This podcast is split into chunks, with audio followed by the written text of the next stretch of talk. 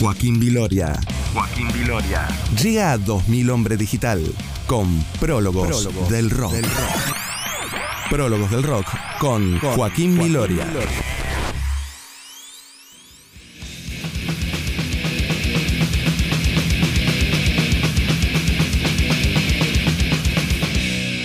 Estamos escuchando Murder de Sepultura eh, al- del álbum Arise Ajá. de 1991. ¿Por qué? ¿Por qué? Porque cu- ayer cumplió Sí. 52 años Max Cavalera. Leonino, ¿eh? Una, una semana de, de cumpleaños. Escu- sí, Claro. escúchame una cosa, y de paso le pido perdón a los oyentes de este programa. El martes se cumplieron 20 años del último show de Los Redondos. Yo pensé que cuando dijo un artista de Latinoamérica, pensé que Llegó hablaba a- de- llegó a tirar el palo. por Por eso, eso. vino, vino el, el- el- el mejor Cabalera. tipo más cabalera. Claro. ¿Qué, qué artista? ¿Los redondos? ¿Qué es eso?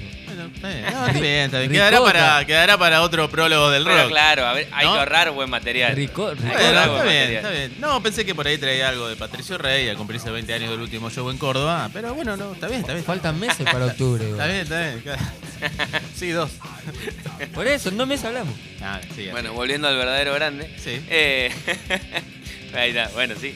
Eh, Massimiliano Cavalera eh, nació en Belo Horizonte en un 4 de agosto de 1969 Ujú. y eh, a los 14 años sufrieron la pérdida de su padre, tanto él como Igor, que también vamos a, hablar.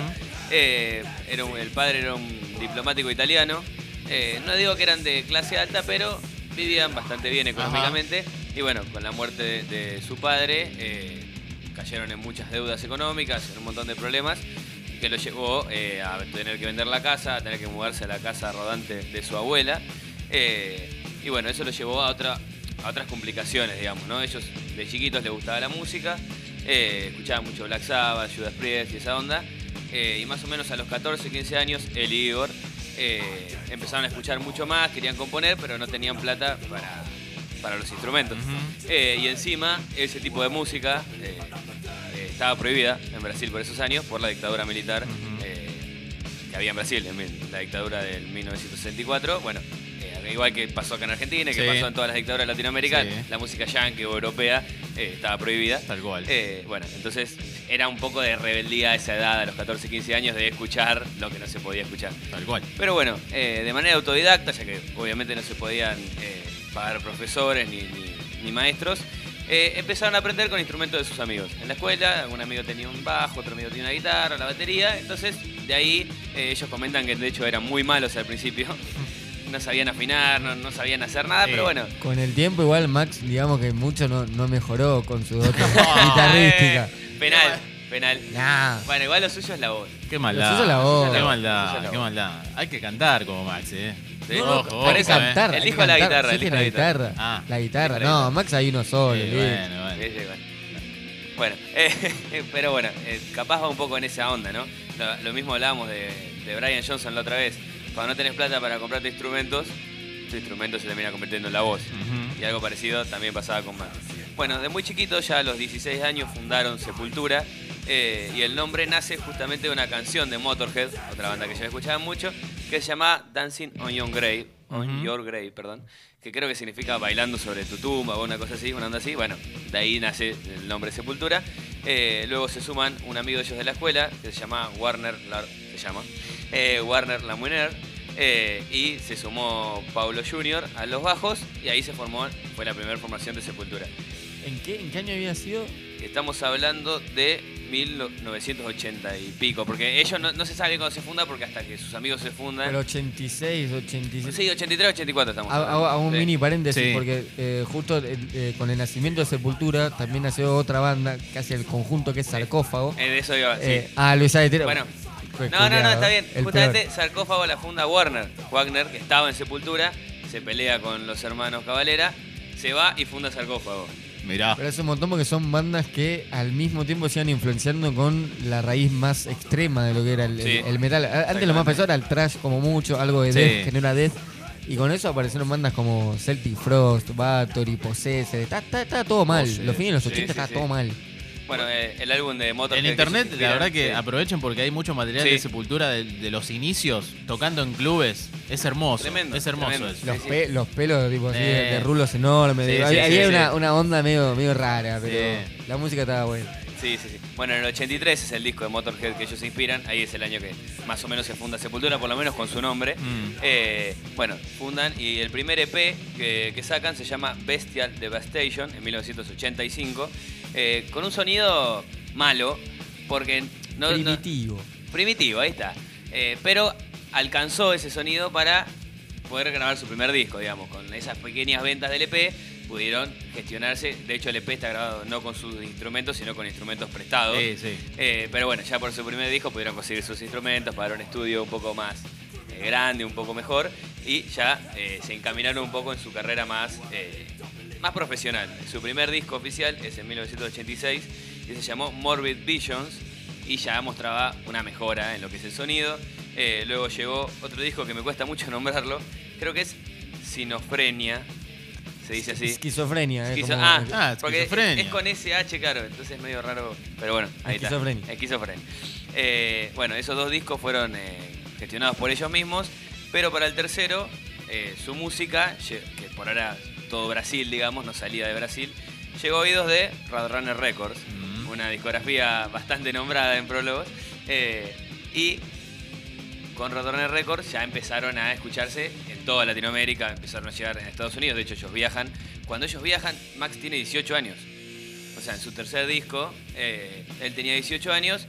Y bueno, ahí empieza la, la carrera más profesional de Sepultura hasta que llega al punto de eh, que, ellos- que él se separa, se pelea con compañeros de Sepultura, después de buenos discos, de éxito total. Ah, porque Sí. an- antes sacaron Roots, que Roots lo que había hecho era. Ese un- es el último. Ese es el último. Sí. Se pelean un montón porque ahí, como Max quería ahondar más en lo, lo tribal de Brasil, Claro. quería- Ahí está esa onda. van- iban gestando más lo que era el, el, Sí, el nu metal, el groove, y los demás no querían nada. Se pelean incluso con el hermano. Se Sí, de hecho se pelean fuerte con Igor. Sí, sí, sí. Sí, sí. Bueno, eso fue uno de los principales temas de la pelea y el otro fue que eh, un hijastro de Max muere, fallece asesinado eh, y eso hizo que él cancele shows, ellos estaban de gira, eh, por el disco anterior a Roots, antes del disco anterior, entonces eso ya empezó a generar una fricción que con Roots se termina de Y romper. también creo, a, a ver, decime si, si me equivoco, porque creo que había formado Soulfly al mismo tiempo que estaba con Sepultura y quería llevar las dos. No, todavía no, todavía no. Él fundó otra banda en realidad en el medio, que la tengo por acá, Namebob se llamó. Ah. Nailbomb. Sí, Claro. Esa es la banda que va a la par, digamos. Esa era más crossover, más. Re crossover, ¿no? re por Suicidal Tendency y todo por sí, ahí. Sí, sí, sí.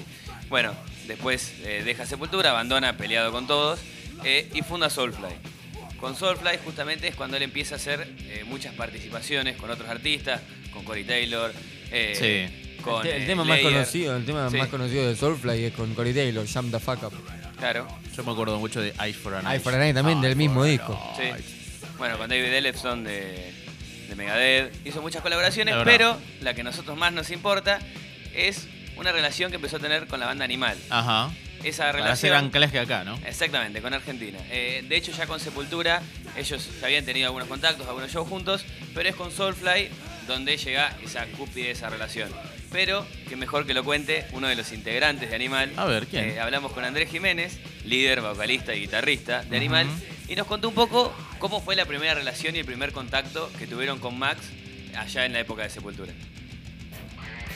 Cabalera llega a Max, llega a Animal, porque nosotros tocamos con Sepultura y aparte de tocar con Sepultura, eh, nosotros tocamos en la época del Nuevo Camino del Hombre y en la época de ellos de Roots. Y, fue un show en Argentina diferente a lo que era tocar de telonero. Nosotros tocamos esa vez dos noches de igual a igual. Era Sepultura y Animal. Y, y ellos así como que quedaron sorprendidos también con, con ver una banda que tenía así mucho, muchos fans en ese momento, ¿no? Y en ese momento Animal había hecho obras un mes antes de, de tocar con Sepultura. Y, ahí fue que, bueno, nada, terminamos como de, de- ser amigos, de una relación que ya lo- la veníamos medio como, como haciendo de años anteriores, de la época de, de, de los primeros discos de Sepultura, cuando visitaron la Federación de Box, después eh, visitaron obras. Eh, siempre estuvimos por medio, por medio de alguien en contacto. De hecho, el gordo de Ratos de Porado grabó con nosotros y es un gran amigo de ellos y grabó en el segundo disco Animales, en fin, un mundo enfermo. Pero bueno, nunca habíamos terminado de, como de tener una, una relación linda. Bueno, ahí escuchábamos. a- Tremendo, ¿eh? Sí, sí, sí. Escuchábamos a Andrés Jiménez contando un poco de los, Sí. los inicios ¿no? de esa relación. Estaba pensando eh, qué momento ese para el metal latinoamericano. Oh, tremendo. Porque Sepultura, bueno, ahí en el cruce con lo que era la nueva etapa de Max en Soulfly y Animal acá explotando todo. Sí, sí, sí. Animal Una acá época en de un oro. momento fue terrible. Sí, sí, sí. Eh, bueno, de hecho cuenta que llenaban obras, Sí. digamos. Era una época muy... Y contándonos acá la presentación de Sepultura en la Federación de Box, acá a un par de cuadras. Sí, sí. Barrio de Almagro. Acá nomás. Castro, Castro Barros y Irigoyen o Don Bosco, creo que es por Sí. ahí. Que encima hace poco creo que está haciendo centro de vacunación o algo. Sí, es muy probable. Sí, sí, sí. sí. Bueno, eh, la relación de ellos no queda ahí, no se termina solamente en hacer el show juntos, sino que Max terminó editando eh, y produciendo un disco de Animal, pero qué mejor que lo cuente yo, no, que lo cuente el protagonista de Animal. Dale. A partir de ese obras tuvimos una relación mucho más, más linda eh, y, al poquito tiempo yo viajé a jugar un partido de fútbol para MTV donde jugaba Max y bueno, estuvimos ahí como cinco días juntos y hablando y, y hablando un montón de cosas. Él justo ya se había ido de Sepultura y estuvimos hablando de un montón de cosas, de su proyecto, de lo que iba a hacer Soulfly. Y, y él me preguntó en qué andaba Animal, le dije que íbamos a grabar un disco nuevo. Y ahí se me ocurrió decirle, no, no te gustaría producir el disco. Y me dijo, me encantaría, sería un honor. Y bueno, ahí hicimos una entrevista para, para MTV, donde, donde hablamos justamente de eso. Al poco tiempo él empezó a grabar con Soulfly el disco y me, llamó, en ese momento no mail, no había nada, me llamó a mi casa y me invitó a ir al, al estudio, a conocer el estudio donde íbamos a grabar nosotros, que después iba a ser un estudio que para nosotros iba a ser como cotidiano, porque de ahí en más grabamos casi todos los discos de Animal que siguieron, que era el Indigo Ranch. Él estaba grabando en el Indigo Ranch con Soulfly, yo fui, fui, viajé, eh, estuve con él en la grabación, hablamos, estuve ahí un par de días, conocí el estudio, conocí a Richard Carpenter, dueño del Indigo Ranch, y bueno, de ahí salió toda la idea de final de, grabar ahí también en el Índigo y todo, y, y hacer el, el disco. Ahí escuchábamos a Andrés Jiménez que nos comentaba un poco eh, cómo conocieron, cómo llegó a producir este disco. Y bueno, el álbum eh, que nombraba es Poder Latino, eh, que salió Sí. en 1998. Y bueno, eh, esa es un poco la relación que tuvo con Animal y en realidad tuvo con un montón de artistas. Realmente, si te pones a hacer la Y- lista, son un montón de los artistas con los Sí. que colaboró, sobre todo en esa época de sol. Y además para, es, es uno de los, literal, uno de los estandartes del metal mundial directamente que más se reinventó. Lo último de Soulfly ya no era tan nu metal, tan no, metal, no. hizo cosas muy pesadas. Tiene una banda ya Killer Be Killed con gente de Sí. Dillinger Escape Plan. Eh, tiene un supergrupo dando vuelta. Ahora formó una banda con los dos hijos. Sí. Un chabón que Sí. siempre tiene hambre de hacer música. Cuando festeja, uno de los pocos chabones que si festeja los 20 años de un disco y viene a robar entre comillas con ese disco, yo lo banco igual. No, olvídate. Claro. Hace todo. Bancamos a Max. No, vos sabés que todo esto Sí. que me estás contando me, me empieza a remover un montón de, de- de- de recuerdos. Y yo me acuerdo que acá, por lo menos una de las versiones que se manejaba era que Korn, con su primer disco, inauguraba el New Metal. Pero tenés a Sepultura con, Sí. con Roots y Arais también, antes. A- Arais quizás Eh, y tenés Sí, un sonido onda. que se acerca a lo que después fue el New Metal. Más, más como el groove, creo que esos dos discos Bueno. eh, eh, pusieron. pa- Para mí, Pantera escuchó un montón a Sepultura. Sí, Hay pero, para- pero. Pantera no es new metal, ese es No, el no, tema. no, obvio, A no, eso no, voy, cuando- no, al, al género como, como su nacimiento. A- claro. Arais, Arais ayudó al groove metal Sí. y Roots al nu metal. Por eso digo que Pantera capaz escuchó mucho Arais. Ahí va, ahí Aunque va. salió un año después de Cabo From Hell. Pero A lo que voy es, por ahí. o sea, le estamos peleando a los gringos, eh, a eso voy, ¿no? Le estamos peleando a los gringos un estilo musical, a eso voy. un montón. sí. No es poca cosa. no bueno. es poca cosa. Bueno, eh, una de las últimas bandas que formó, más allá de la que nombraba Mati, es con su hermano.